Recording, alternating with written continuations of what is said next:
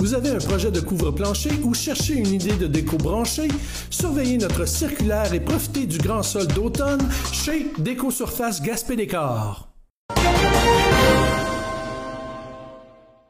Absolument triste et terrible accident de motoneige survenu durant le temps des fêtes euh, dans la région de Gaspé. Euh, nous avons discuté avec le sergent Claude Doiron, encore une fois, euh, porte-parole de la Sûreté du Québec euh, pour le bassin-Laurent, Gaspésie-les-Îles, afin qu'il nous explique un peu où on est rendu l'enquête. Euh, bonjour, sergent Claude Doiron. donc, funeste accident survenu durant le temps des fêtes dans la région de Gaspé, où un un jeune euh, conducteur de, motoneige d'à peine quoi une trentaine d'années euh, a perdu la vie. Est-ce que vous pouvez nous donner un certain nombre de détails sur le sujet? Merci. Ben oui, absolument. Écoutez, euh, triste événement survenu le 29 décembre dernier, vers 2 heures du matin, en fait. On parle ici du conducteur du motoneige qui circulait sur le chemin du Père à Gaspé. Ça, c'est dans le secteur de Saint-Majoré. À un moment donné, il y a eu perte de maîtrise de la motoneige et euh, le motoneigiste, en fait, est passé tout droit dans une courbe pour terminer sa course contre un arbre, où malheureusement ce dernier a subi des blessures importantes et euh, dans les heures suivant son transport vers l'hôpital de, Gaspé, ce dernier a succombé à ses blessures. Euh, la dame qui l'accompagnait, quant à elle, a subi des blessures légères et elle a également été transportée à l'hôpital de Gaspé. Au moment où on se parle, il y a toujours une enquête qui est en cours euh, sur ce triste événement-là, bien sûr, mais il ne semble pas y avoir d'éléments criminels à première vue. Là, c'est vraiment une perte de contrôle dans une courbe aux petites heures du matin. D'accord. Et c'est euh, ça, c'est arrivé dans un sentier qui était non balisé, c'est bien ça? Ben, effectivement, on parle ici que c'est sur une zone libre, donc dans un sentier qui est non balisé, tout à fait. Et c'est, euh, c'est grosso modo dans les statistiques, est-ce que c'est les, les accidents sont plus fréquents dans les sentiers non balisés? Ben, écoutez, euh, c'est difficile de répondre à cette question-là dans le sens qu'on on voit beaucoup d'accidents de, motoneige qui surviennent en zone libre. Euh, alors que dans les sentiers fédérés, par exemple, ben, sans vouloir faire de publicité pour les clubs de motoneige, c'est sûr que les sentiers fédérés, il y a l'entretien du sentier qui se fait par le club avec de l'équipement approprié. Il y a une signalisation également qui est sur place qui indique où sont situées les courbes, les pentes ascendantes, les pentes descendantes lorsque c'est abrupt. Et, euh, et c'est sûr que c'est toujours plus sécuritaire. Mais encore là, écoutez, on peut pas demander aux gens de la faire que de la motoneige dans les sentiers fédérés. Ça, on peut pas faire ça, bien sûr. La motoneige, ça circule partout en forêt, puis des sentiers balisés, mais il n'y en a pas partout non plus nécessairement au Québec. Mais c'est sûr que c'est toujours plus sécuritaire dans le sentier balisé malgré le fait que qu'on a rencontré également des collisions de motoneige dans des sentiers fédérés pour des motoneigistes, par exemple, qui ne qui ne gardent pas, qui ne conservent pas la droite euh, dans une courbe, par exemple, qui vont percuter l'autre motoneige qui arrive en sens inverse. Des gens qui ne respectaient pas non plus les limites de vitesse qui sont de 70 km heure. Bref, c'est un endroit où aussi à l'occasion il arrive aussi des, incidents reliés à la conduite de la motoneige. Et est-ce que les euh, est-ce que les gens ont, tendance à être quoi, tout simplement plus euh, fantasques, si vous me permettez l'expression, euh, dans les dans les sentiers non balisés, ou est-ce que c'est c'est dans le fond c'est juste parce que les, accidents de terrain sont différents? Ben, écoutez, encore là, c'est difficile de répondre à cette question-là.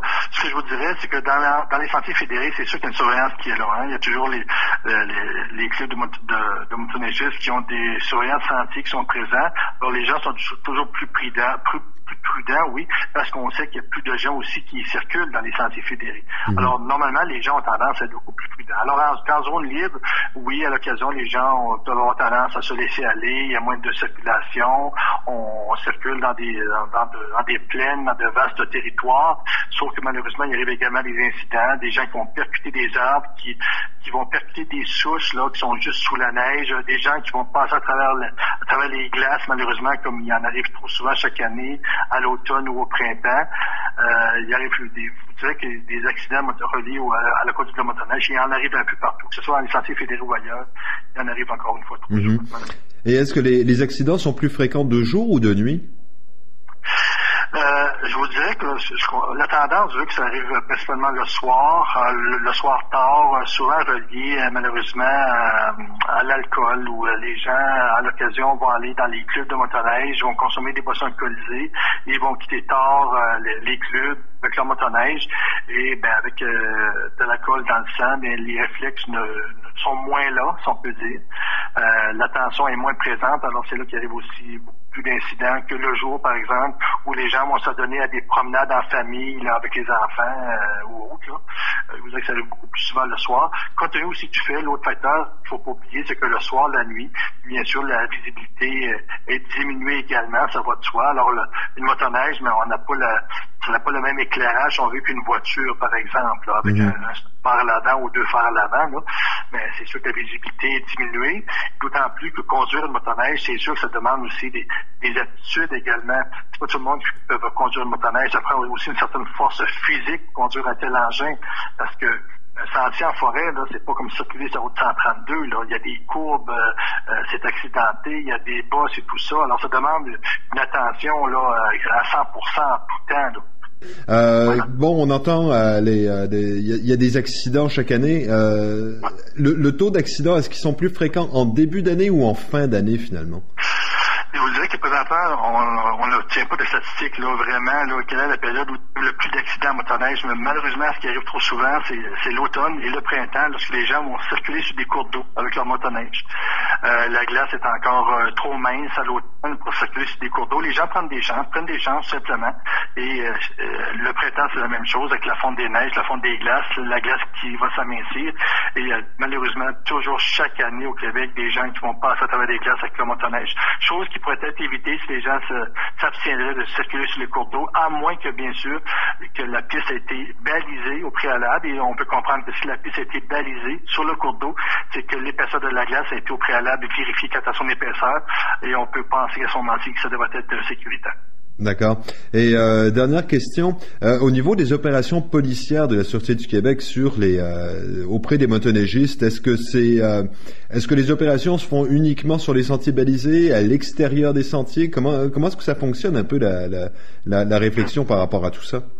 Ben, c'est une excellente question. Je vous dirais que oui, dans la plupart de nos postes de la Sûreté du Québec, en Gaspésie comme ailleurs, nos policiers ont des motoneiges. On a des, aussi nos policiers la Sûreté du Québec possèdent des motoneiges en fait. On a des policiers formés pour l'utilisation de la motoneige et euh, on fait des vérifications sporadiques, que ce soit dans les sentiers ou en zone libre. Alors il n'y a pas de zone définie quant aux endroits où on effectue des, des opérations de surveillance euh, de motoneigistes. Ce sont des opérations qu'on fait souvent aussi en concertation avec la Fédération des clubs de, de motoneigistes du Québec. Et euh, on s'occupe on s'occupe en zone libre s'assurer que les gens qui utilisent la motoneige, mais que la motoneige été immatriculée, elle est assurée, que les gens possèdent des équipements requis à bord, possèdent le casque de sécurité, tout ça.